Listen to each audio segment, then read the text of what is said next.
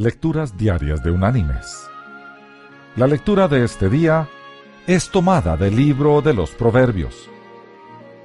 Allí en el Proverbio número 3 vamos a leer el versículo 6, que dice, Reconócelo en todos tus caminos, y Él enderezará tus sendas.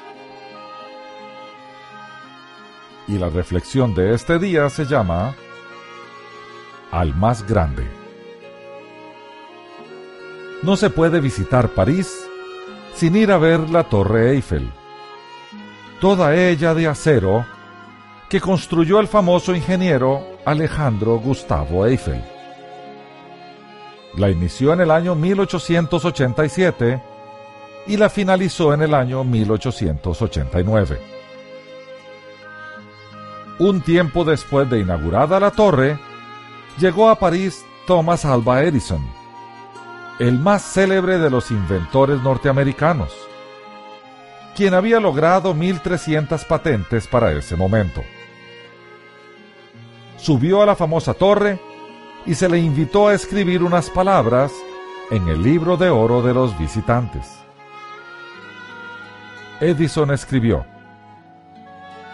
Al señor Eiffel, el valiente constructor de esta obra tan gigantesca y original de la moderna ingeniería, de parte de un hombre que siente la más grande admiración por todos los ingenieros, incluido el más grande de ellos, Dios.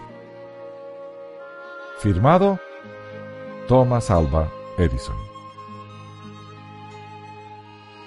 Mis queridos hermanos y amigos, Así como Thomas Alva Edison, nosotros debemos reconocer a nuestro Señor en todos nuestros caminos, porque ese Señor está en todos nuestros caminos.